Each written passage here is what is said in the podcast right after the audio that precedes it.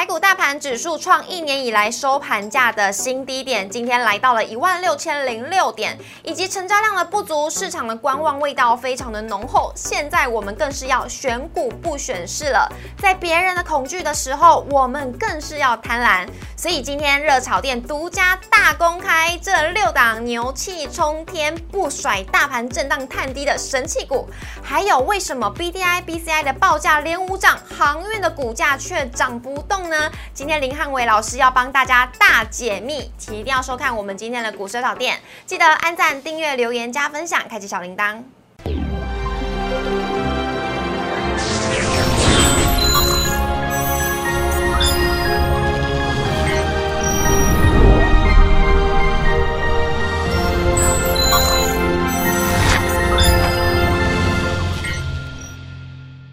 股市小店投资不断线，大家好，我是主持人 Coco。今天呢是礼拜三，我们在节目现场邀请到的是林汉伟分析师老师好，Coco 好，大家好。老师，今天礼拜三呢，今天晚上呢，美国有一个很重要的指数要公布了，你知道什么吗？就是所谓美国的 CPI 数据嘛，四月份数据目前市场预期是八点五个百分点啦，也代表说其实今天晚上这个数据就相当的关键。如果公布出来的数据比预期来的更好的话，那当然就代表这一波股市可能我觉得压力相当的重啦。是。那如果说今天晚上公布出来的数据比预期来的稍微低一点，代表通膨好像有点降温，那相信市场会有反弹的力道。但我觉得关键就看一下今天数据出来之后，如果真的是。呃，比八点五更低。那美股部分是开高走高的话，那我觉得这个可能接下来在礼拜四、礼拜五的台股行情里面，应该是有反弹的空间的。是，老师，八点五这个数值是我们三月的那个 CPI 的指数啦。呃，八点五部分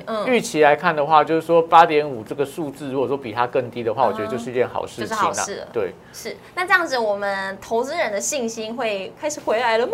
我觉得其实除了这个 CPI 以外的话，还是要看到外资的态度嘛。毕竟外资今年一直卖，卖到大家都有点害怕了。所以接下来我觉得可能就看到，如果 CPI 出来比预期更低，那今天晚上的美股反弹，美债利率继续往下掉。美元指数也同步在转弱，那明天可能看到台币的汇率出现了比较明显的连续的走升，那我觉得可能整个信心就有机会回流了。是的，那我们就呢期待一下 CPI 指数有没有比预期来的更低呢？我们先来看一下我们今天的主题，今天主题呢大家会发现，哎，怎么跟以往的不太一样呢？因为呢我们今天就是大放送了，因为知道很多投资朋友的信心开始有点不足，开始不想要再看盘了，所以呢直接告诉大家，我们选股不选市，公开这六。档完全不甩大盘震荡在跌的这些神器股到底有哪些？一定要看到我们今天节目到最后哦。还有今天林汉伟分析师要带来的就是 B D I B C I 的报价指数呢，不断的在上升，但为什么股价就是没涨呢？航运是先蹲后跳吗？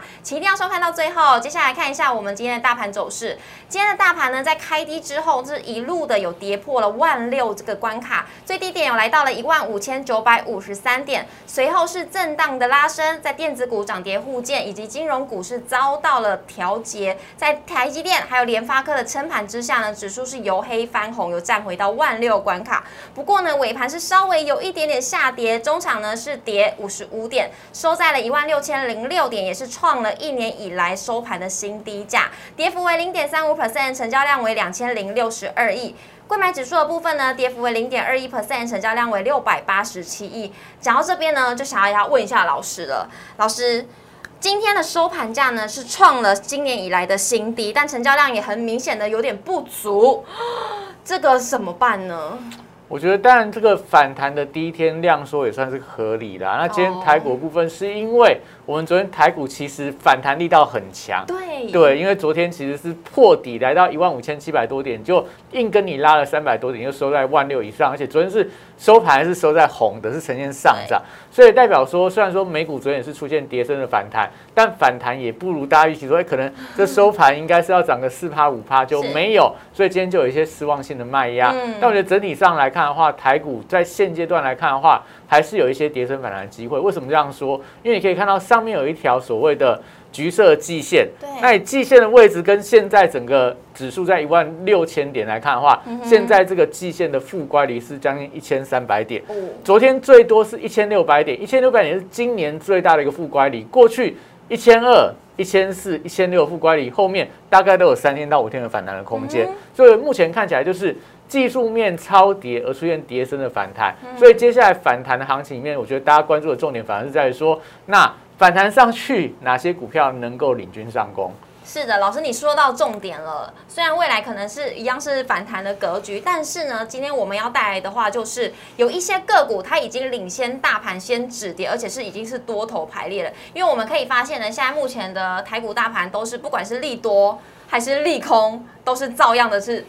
这样子的行情。对，所以你可以看到，其实盘面上还是有一些股票跟大盘完全走相反的一个走势，能够逆势往上创高。当中我们看一下，像耀华药的部分，嗯，哎，这走势其实就是一个多头线型。如果你不看刚前面的大盘走势，你会发现到。哎，这看起来好像是一个多头的一个股票嘛，春天一样。对，那主要原因在于说，因为它的一个业绩开始出现比较明显的成长，在这个四月份的营收年增率超过一百个 percent 以上，所以业绩贡献加上说最近整一个筹码开始集中之后，哎，股价就连番沿着无限持续往上攻高，几乎每天都能够创下波段新高。目前离这个前坡的历史新高四百多块，我觉得相当的接近了啦。所以只要无限不破的话，我觉得这张股票可能都在筹码集中的情况里面。还是有机会维持一个强势的表现。那另外一档股票在这个下面这一档嘉泽，嗯，嘉泽其实大家看到好像现行走势是比较温吞，没有没有没有像耀华要那么强势的表现。但大家可以发现到，第一个它在今年的一个三月份的一个低点，现阶段来看的话，早就越过去了。大盘现在是来到波段低点，它还是在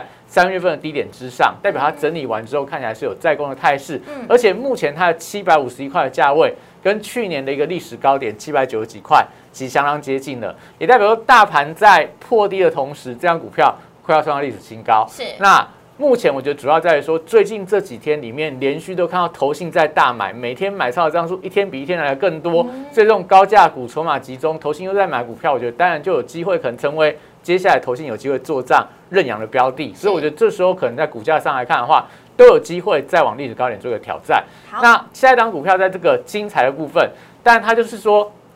因为今年大家对这个半导体的景气是有比较大的一个疑虑，但金财尊股价开始出现缓步的垫高，是因为它从这个低阶的季报。四月份营收都交出这个比市场预期还更好的一个成绩单，也代表说可能大家担心什么半导体库存很高啦，晶圆代工会下滑啦。但是它本身在整个半导体一个材料的一个供应上来看的话是没有太大问题的。嗯，所以股价就还它公道，慢慢也是沿着这个均线缓步往上垫高。那当然你可以看到，在这个一百四十五块，就五月初那一天，它爆了一个大量，留了一个黑黑棒。所以我觉得接下来就看一下。它那一百四十五块的高点，如果越过的话，代表换手成功，我觉得可能就有再攻一波的一个态势。还会再攻一波？对，只要越过那个高点。那在下一档股票的部分，在神准，那神准当然也是今年其实表现相当强两标的，网络通讯这个区块。第一个当然也是在于说，它今年的业绩的表现相当的好，第一季的获利啊，四份营收啊，都是让市场非常惊艳的成绩单。以它股价今天涨到一百八十三块，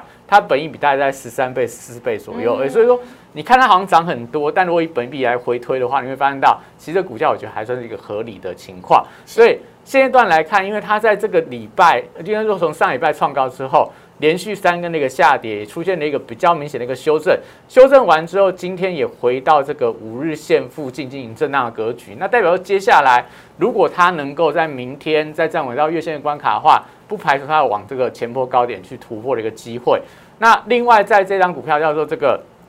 下一档部分，八方云集。那这张股票，当然第一个要跟大家讲，量是稍稍微比较少一点。嗯。但八方云集，我相信大家都非常的熟知嘛。你到哪里都看到。贴水饺。对，都看到八方云集。那另外，它旗下也有这个梁色汉的排骨便当。嗯。那也代表说，其实大家可以发现到，最近这个疫情相当严重的时候，不管你要叫水饺，嗯，要叫便当，它都是当中最大的一个受惠股。所以它在。这个四月份营收疫情刚开始的初期的时候，它营收已经悄悄创了历史的新高。那五月份台湾的疫情在相对高峰，我相信很多人在叫什么 f 喷大，叫 Uber E 的时候，哎，一个礼拜不小心就会叫到一次水饺，一个礼拜不小心叫一次便当，所以对它业绩来讲是实质上有贡献。所以股价也可以看到，它在这个三月份的低点到现在。它慢慢也往垫高，快要创下今年的一个新高，我觉得都可以特别留意。那最后一档股票在金呃这个羚羊的部分，是那羚羊，但我觉得就现行来看的话，好像哎看起来好像没有那么样强。大致上来讲的话，三月份低点跟现在位阶没有差的非常的远。是，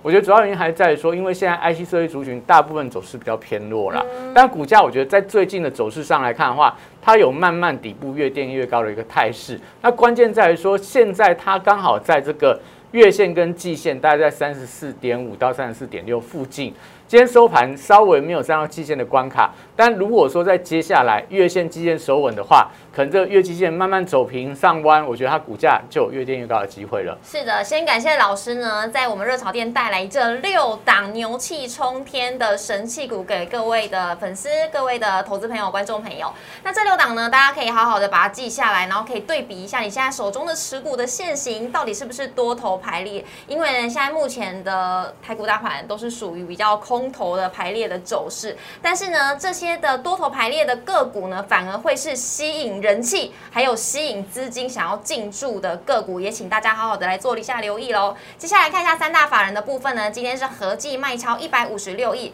外资则是连四买连四卖，卖超为一百五十亿，投信呢则是在买方买超一点五四亿。外资今天买了华兴、张营、友达、台肥以及亚太电，卖超则是群创、长荣行、中钢。星光金以及元大金，投信呢买的是永丰金、金象店、人保、英业达以及光照，卖超呢则是中红、长荣行、星光钢、元金以及台肥。以上留给大家来做参考。接下来呢就是一些很多水手们或者手中有航运股的人都会想要知道了，哎，为什么 B D I B C I 的报价不断的在创高，但是股价就是没有动呢？怎么回事呢？我们先休息一下，进一段广告。股市小店邀请您按赞、订阅、分享、开启小铃铛，每天最及时的大盘解析、多元的投资议题及教学。股票疑难杂症，欢迎留言。网友 Q&A 单元告诉你，周末特别单元带您预知下周强档标股。欢迎搜寻股市热炒店，投资话题不断线。老师，今天呢，再请你帮我们好好的大解密一下，水手们呢，到底要不要下船，还是可以留在船上呢？到底要怎么来看呢？我觉得当然一定要留在船上啦，因为你可以发现到，刚刚我们前面所提到的，今年你可以看到台股也好，美股也好，全球股市大家都比较偏向空方的发展嘛。所以市场有一句老话叫做“跌时种植”。涨时重视嘛，所以当在下跌段的时候，你就要寻找这种所谓本益比很低啊、值率很高的股票，他们相对会提供你比较安全的一个保护。所以航运族群，你可以发现到。近期法人持续在加码当中，我觉得重着眼的重点在于说，他们本益比真的非常的低，营收部分还在创历史的新高，所以股价如果在这个位阶没有涨很多的话，我觉得你都应该留在船上，等到股价真的往上涨之后，你再选择要不要做一个获利了结的动作。所以我们看一下航运股，我们讲五月是航运月的一个情况，对，为什么这样说？第一个，你看货柜三雄的部分。五月份开始，虽然说最近好像传出来说，可能北京啊有一些比较严峻的一个封城措施，但上海啊、苏州啊这些所谓相关比较早四月封的一些城市，陆续有解封了。像今天比较大的消息是，特斯拉终于它的工厂复工，生产的车子开始上船，怎么样运到所谓欧洲去了？对，也代表说，其实现阶段来看的话。很多五月份被关在工厂里面很苦命的工人们，因为他们在工这个工厂里面不能出去嘛，所以只好日夜不断在加班在生产。所以生产完之后，如果这个物流啊、这个航运啊能够解封的话，其实接下来是出货的一个动作，代表说可能订单加速出货会带动运价的一个上涨。所以大家最近可以发现到，像这个航空货运的报价也开始出现上涨的一个情况。那加上说，其实在这个明天啊，刚好就五月十二号美西的时间。开始，这个美西的码头工人跟工会之间要开始做所谓的一个劳资双方的一个谈判。预期来看，这谈判的难度非常的高啦。那五月底又有什么货柜三雄的股东会？哦，所以一般来讲，股东会上面这个董事长都会对股东来讲一些好事嘛，不会讲的真的很不好。对，所以我相信这个都是在年底呃月底的时候的话，货柜三雄应该会比较正面的一个利多。嗯，那所以以目前的情况来看。虽然我们看到整个运价的部分好像比较偏弱，但市场其实预期说五月份可能会出现反转。加上说，你可以看到最近在美股部分、欧股部分陆续公布所谓的企业财报，不管你看马士基啊、赫伯罗特啊、以色列以行航运啊这些货柜的一个航运商，甚至日本的相关的一个航运商业绩都是创历史的新高。是的，老师，我这边想要问啊，航运真的是五月都是一个旺季吗？因为我记得去年好像也是航运也是在五月的时候开始往上的。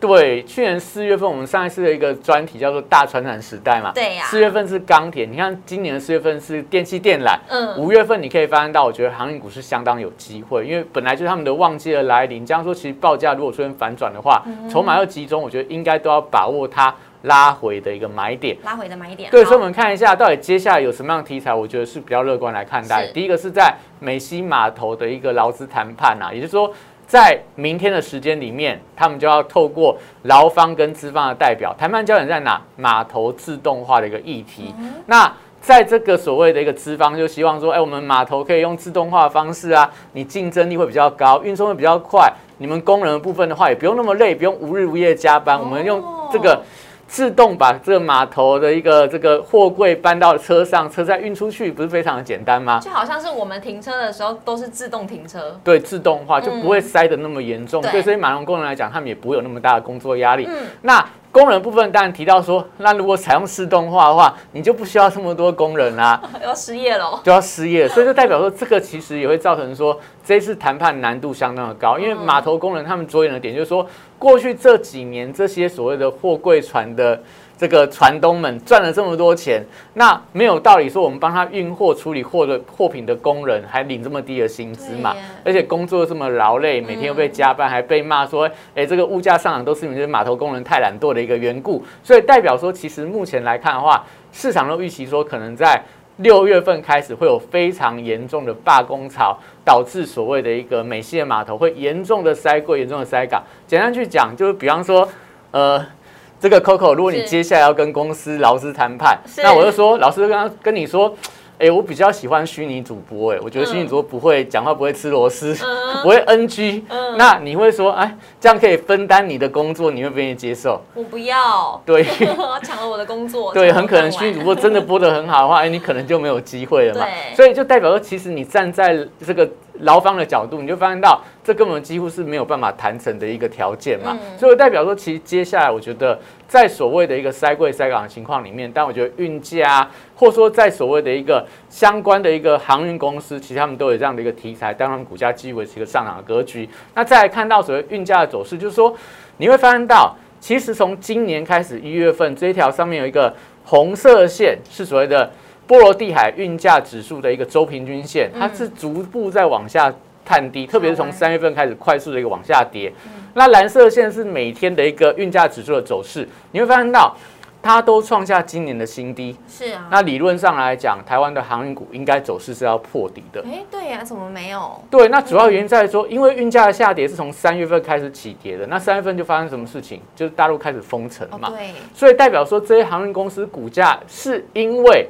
运价走势走低而压抑他们股价的一个上涨。所以当你接下来看到运价如果从五月份、六月份、七月份开始出现反转往上的时候，那压抑这些货柜三雄的一个股价的压力，我觉得慢慢就有机会解除了。那但对他们的股价，我觉得比较正面来看待。还他公道了啦。对，还他公道。嗯那接下来来看一下 BDI 的部分啊，嗯但最近其实在所谓的一个大船、小船当中，BDI 指数走势比较强的，因为大家可以发现到，今年你看到这个。联合国的农粮组织啊，INF 啊，连昨天拜登啊，还有这个耶伦都出来讲说，通膨很严重很，严重，嗯粮食的危机，是能源非常的贵，那接下来很多原物料的缺货的状况，都导致到说今年大家会不会发现到，因为粮食有缺，所以我要加速来运。如果现在有货，我赶快叫货来，就像现在快塞一样嘛。对，有货对赶快，有货赶快叫，你不要等，你等的话越等就越没有货了嘛，嗯。所以就导致到整个运量开始升高，而且大家发现到，像最近传出来的消息是这个印度错啊，热浪来袭，他们说这个国家十四亿人口里面只有百分之十的可以吹冷气，不行，好热哦。而他们的热浪大概是五十几度啦，所以你可以想象到，就是说，在这样的情况里面，因为印度又是以这个火力发电的一个大宗的一个国家，嗯所以他们在这段时间里面就会加速来运煤炭。那除了印度以外的话，很多东南亚国家，甚至连台湾，其实火力发电还是占整个一个发电的大宗。是在这情况里面，是带动整个煤炭的运量大增。那刚待会跟大家讲，煤炭运量大增会带动什么样指数的走高？好，那再来就可以看到说，市场现在预期说散装的一个旺季会提前的到来，所以在这个记者去采访台航啊、中航的一个董事长都提到说，诶，他们原本预期说可能五月份、六月份之后散装才会慢慢迎接到旺季，但今年从四月份开始，旺季就来临了，所以看到很多散装航运在四月份营收不是创历史新高。嗯，对，不然就是创了波段的新高，代表其实整个全球很明显在掀起所谓的抢运潮。所以当然你可以看到 B D I 指数啊、B C I 指数啊，单月的涨幅都非常的可观好，所以我们来看一下到底农粮价格涨成什么样子。这到三月份呐、现在已经来到五月份了，就更高了。我相信这个看起来就更高。嗯食品的部分来到一五九点三，历史新高。植物有什么 棕榈油啦、葵花油啦、大豆沙拉油啦，都到二四八点六，这是三月份也是历史新高。啊，四月份、五月份来的更高了啦。所以你会发现到最近你去买什么炸鸡啦。一些炸物啦都越来越贵，因为嗯油真的开始变贵了。嗯那另外谷物的部分，什么黄小豆、玉米、小麦这些东西，都是在近期股价都来到所谓波段的高点。另外连牛奶、鲜奶也涨了，也在涨，嗯所以就发现到好像什么东西都在涨，嗯所以在这个情况里面，会让大家有更大的一个囤货的一个需求，所以带动到整个运价的一个上涨。所以我们来看一下 BCI 指数跟 BDI 指数里面，BDI 指数是所有的指数的一个综合指数，这个月涨了四十二点三，创下今年的新高。虽然说还没有到历史新高，因为历史新高还蛮高的啦，但是现在来看的话，也代表它今年整个运价是缓步的往上冲高，也最近有加速上涨的一个趋势。那当中贡献最大的是在 BCI 指数。这个月涨了一百三十点一，你看到在这个四月份的时候还在一千五百以下，现在已经到三千五了，嗯。所以涨幅非常的可观。那就刚刚提到了 BCI 指数主要是运所谓的一个三煤炭，煤炭跟铁矿砂，嗯。那这些都是现阶段看起来的话，整个所谓价格啊运量大增的一个情况。所以在这情况里面就发现到，哎，既然 BDI 跟 BCI 指数都创下今年新高，那理论上来看，台湾散装的股票应该也要涨啊，应该也要创新高啊。嗯但是你可以发现到，最近股价好像是比较偏向震荡。是的所以我们来看一下这几张股票里面，第一个长隆、阳明、万海，大家都知道嘛，但是它们差别在哪？差别他们的所谓的一个航线的部分有比较大的一个差别。像长隆部分，美国占它的一个航线的运量的比重是四十四个百分点，那阳明是欧洲网，因为欧洲占了它三十二百分点，万海是亚洲网，亚洲占它五十六点九个 百分点，所以你就可以很简单去讲。货柜三雄，你想要买美国就买长隆，买欧洲买阳明，买亚洲买万海。看你支持谁，对，那大家会发现到，之前长隆把万海超车了嘛？对啊就是因为之前每每周的航线其实整个报价是比较稳定的。嗯那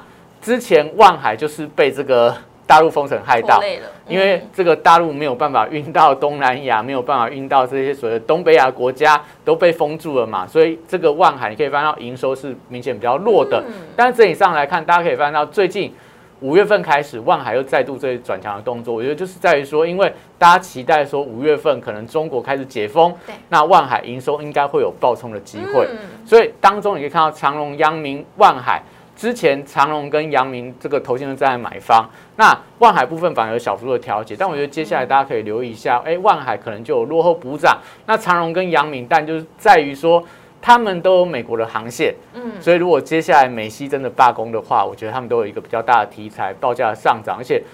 美国跟这个欧洲都已经提高了燃油附加费，我觉得接下来其实在整个业绩的部分应该没有太大问题嘛，因为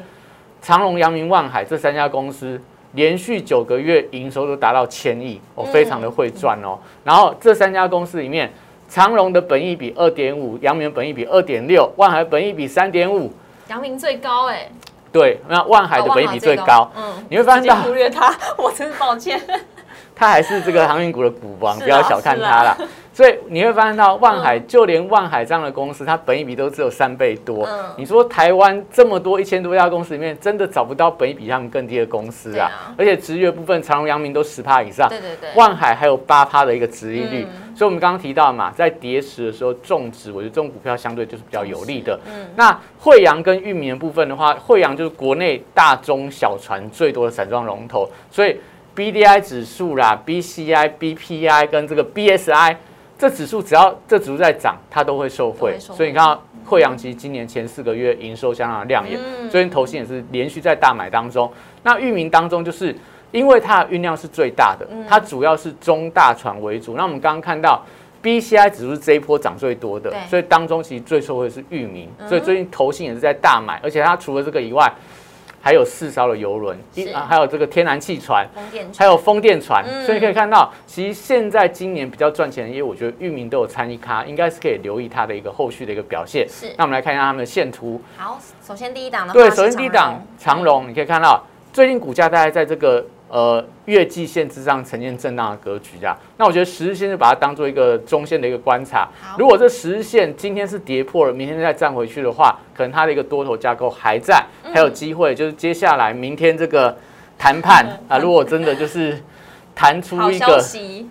哎，应该是要坏消息啊，坏消息没谈成，没谈成谈得很很僵局的话，可能它我觉得它的股价会有发动的机会，嗯那就观察一下。实现守稳，无限突破的话，我觉得是有机会往前波高点挑战。前波高点在一百七十块左右啦，我觉得以它本身的一个条件来看的话，是有这样的机会。它也是一样，就是说，哎，股价最近也是在低档呈现均线的多头排列，缓步往上垫高，都代表法人期在持续还在加码当中。那再来看到阳明的部分，阳明其实现行跟长荣我觉得非常的像啦，那只是说它量相对比这个长荣来的低一点，嗯所以我觉得简单去讲就是说，当长荣突破，那阳明就补涨，所以我觉得这张股票就以长荣当做它指标的标的。哦好，那下一档就是万海，刚看到了长荣跟阳明这个月线、季线都踩在脚下嘛，但是这个万海部分季线还在上面，是一个上涨的一个反压。就刚刚提到嘛，你看从三月份开始封城以来，阳明就开始一直跌，一直跌，一直跌，不爬不起来。啊。万海，万海一直跌，嗯对。那现在假设中国封城之后，我觉得股价会还它公道，嗯。所以最近可以发现到它慢慢有底部慢慢转强了。那我觉得关键在于说月线的关卡，如果能够正式突破，拉出一个中长红 K 棒啦，嗯。那可能我觉得它股价就有这个补涨的一个空间，因为两档长荣跟阳明都在季线之上，它还在季线之下，所以我觉得它看起来还有一些空间。目前季线在一百六十五块，所以它就是太委屈了嘛。对，我觉得有 相对是比较委屈一点啦，嗯所以后续我觉得就观察一下，可能就是它会有一些补涨的空间。那再来看到在这个惠阳的部分，但就是它其实在今年已经领先创下这个波段今年的新高。嗯那之前在去年的历史新高是一百二十一块啦，以现在的价位，虽然说今天跌破一百块，嗯但大概在涨两根停板，就有机会创造历史新高那刚刚可以看到，就是说整个投信的一个买盘，或者说整个法人买盘，我觉得目前看起来的话都没有太大的问题。那今年的获利随着 BDI、BCI 指数的创高，我觉得五月份、六月份可能都还有机会创造历史的新高。所以股价来到月线附近的话，我觉得你应该可以考虑站在买方啦，因为以这样的股票来看的话，它是一个上升的轨道嘛，所以。你大概就可以画一个上升轨道出来，八十一点九跟今天的低点，只要来到这个上升轨道下缘，站在买，但是上去到上升轨道的上缘站在卖，因为散装行业的特性就是它会比较短线，哦，短线的，对，它会容易易出现比较明显的震荡，拉高就往下压，但是跌下去就往上拉，所以我觉得就是以这个区间去这个操作。好，那再来最后看到域名的部分，刚刚提到它是其实最受惠到 BCI 的指数，那你看股价其实位阶我觉得算是比较偏低啦，它在这个前坡高点以目前的位置来看的话，还离得比较远一点，哦而且快要达到季线的关卡，所以我觉得在月季线之下，你就可以考虑做低阶。那一样，它如果股价来到前坡高点的话，你可以先出一趟，做一个区间的来回阴影。是的，好的。那以上呢，这是老师帮大家整理出来的货柜，还有散装，你们呢要急着下船吗？千万不要哦！老师已经帮我们大家点出了，你到底要以哪些作为关键的指标，还有观察的点位了。那今天也非常谢谢老师，谢，谢。接下来进入我们下一个单元 Q&A 的整股专门店。首先呢，第一题是台积电四月营收创历史新高，第二季渴望达到业绩展望的高标。像昨天的 ADR 是弹升了一点七四 percent，今天也是带领了大盘力守了万六的关卡，有机会改变外资提款机的命运吗？因为今天台积电也是在，呃，外资也是持续的站在卖房。对，所以外资虽然说成绩很好，但还是一路卖下去。今年以来，外资几乎每天都在卖台积电呐、那就代表说台积电问题不在它基本面，而是在于说目前全球资金的一个流向。所以当大家发现到台币还是继续贬，那美国的科技股、半导体类股还是继续跌的话，那我觉得台积电就算业绩非常好的话，可能就是相对比较抗跌。但要希望说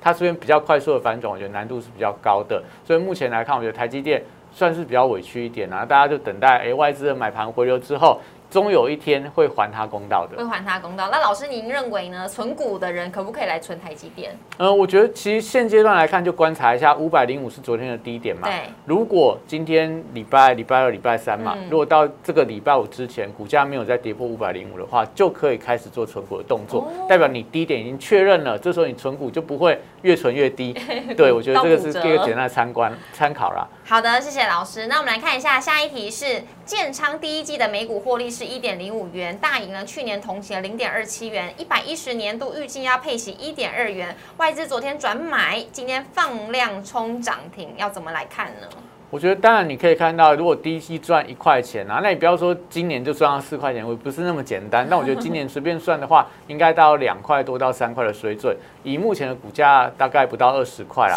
这本益比也相当的低啦。但刚刚我们看到航运股的两倍、三倍的本益比，这样不是特别的吸引人。所以我觉得它股价，但第一个是反映到第一季获利跟配息不错的一个数字，所以今天是出现比较强力的一个上涨。但因为它整体上来看，因为钢铁族群，大家可以发现到。中钢获利也创新高，对，中红获利也创新高，那那股价还是呈现弱势的发展嘛？是啊，所以它股价要出现比较像样的转强的话，我觉得还是要等待整个钢铁人能够出现比较明显的起飞。那但明天你可以看到，如果建仓股价再往上碰到月线跟季线，如果开高走低留上影线，那就大家短线上看就获利了结。那如果明天很强。月季线站上之后再往上公告的话，那我觉得当然就还有机会喽。是的，好，谢谢老师，真的是回答到股民的内心当中的操作了。来，我们来看一下下一题是：如虹第一季的 EPS 是六点五三元，订单能见度到年底，今天重登的月线，也是逼近了季线，还有五百元的关卡，空手的投资人可以来布局吗？呃，空手那可能财气要不错啊，因为一张要五十万，五十万的股票，但你你零股买，我觉得 OK 啦。啊，如果要买五十万的股票的话，我觉得可能这个纺织股就不是当中的一个首选，因为五百多块可以买到很多的高价 IC 设计类股，跌得很深呐。那我觉得其实对于股价的一个成长性来看的话，还是电子股比较强。那如虹部分，但我觉得其实业绩表现当然非常好，但大家还是要留意到。目前全球的这个所谓的运动品牌啊，运动衣啊，像 Under Armour 啊、Nike 啊、Lululemon 啊，还有这个 Adidas 啊，股价最近都在破底当中啦，所以。大客户如果表现不好，那当然做代工的如虹，我觉得股价也会受到一定的压抑。嗯，所以要买如虹，还是要参考参考一下大客户的股价到底现在在哪个位置哦。那你呢？老师刚才有提到了，你买纺织，你不如先去布局一些可能会涨的电子股。对，叠升电子股，我觉得弹升的幅度会比较快啦。是的，好的，非常谢谢老师。那以上呢是网友 Q A 提问的部分。那如果各位的网友你们还有什么任何的问题，不知道手中的持股该怎么操作的话，也欢迎在底下留言告诉我，我们可以帮你发问来问一下老师。那也要记得我们每周一到周五的晚上九点半准时在 YouTube 上面首播，欢迎大家一起来收看。记得按赞、订阅、留言、加分享、开启小铃铛。而荧幕上面呢是老师的 Light 跟 Telegram，欢迎大家都可以加入跟老师。互动还有交流，有很多关于呢航运股的问题，也都可以来问一下老师哦。再一次谢谢老师，谢谢，谢谢大家拜拜。